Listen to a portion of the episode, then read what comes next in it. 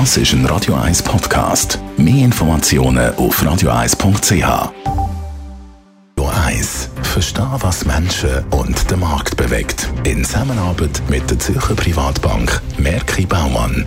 www.merkibaumann.ch wir reden mit dem Gerard Biasco, er ist der Anlagechef von der Privatbank Merki Baumann über einen US-Aktienrückgang vom letzten Freitag. Gerard, wie beeinflussen die sogenannten Fangaktien der US-Aktienrückgang? Mit Fangaktien sind eigentlich die Schwergewicht gemeint vom Technologie- und Internetbereich von der amerikanischen Aktien. Also Fang ist eine Abkürzung für Facebook oder Meta, Amazon, Apple, Netflix und Google oder Alphabet.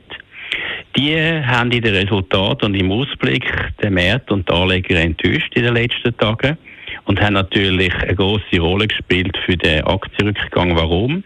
Weil sie haben natürlich einen großen Anteil in der Gewichtung äh, vom S&P 500, vom Index der amerikanischen Aktien. Aber gibt es ja auch Bedeutung von der US-Zentralbank in der aktuellen US-Aktienbewegung? Ganz ein wichtiger Faktor, absolut. Warum ist das so? Wir wissen natürlich schon seit einiger Zeit, und wir haben auch davon gewarnt, schon seit Anfang Jahr, dass der amerikanische Aktienmarkt restriktiver wird, das heißt mehr Zinserhöhungen wird machen, als der Markt damals erwartet hat. Und jetzt momentan wird die amerikanische Zentralbank eben noch aggressiver in ihrer Zinserhöhung. Und warum ist das wichtig? Weil eben die Technologieaktien oder auch, man nennt sie auch Wachstumsaktien, die sind ja eigentlich vor allem getrieben von der Erwartung von ihrem Wachstum eben von der zukünftigen Gewinne, die weit entfernt liegen.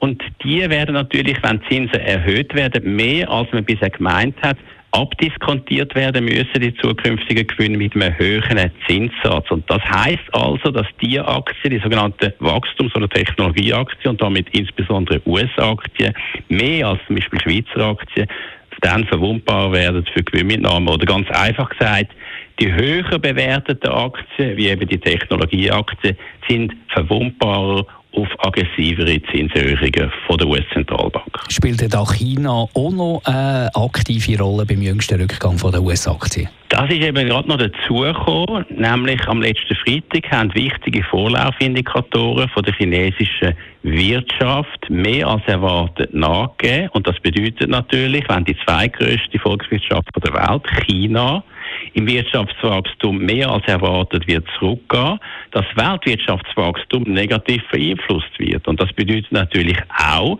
wenn Wachstum weniger als erwartet ausfallen wird, dass die Umsätze der Unternehmen auch in Amerika eine negative Beeinflussung werden haben im Vergleich zu der bisherigen Machterwartung. Danke vielmals für die Einschätzung. Gerard Biasco, er ist der Anlagechef der Privatbank Merki Baumann.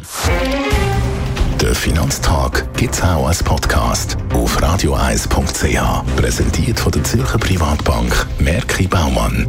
www.merkibaumann.ch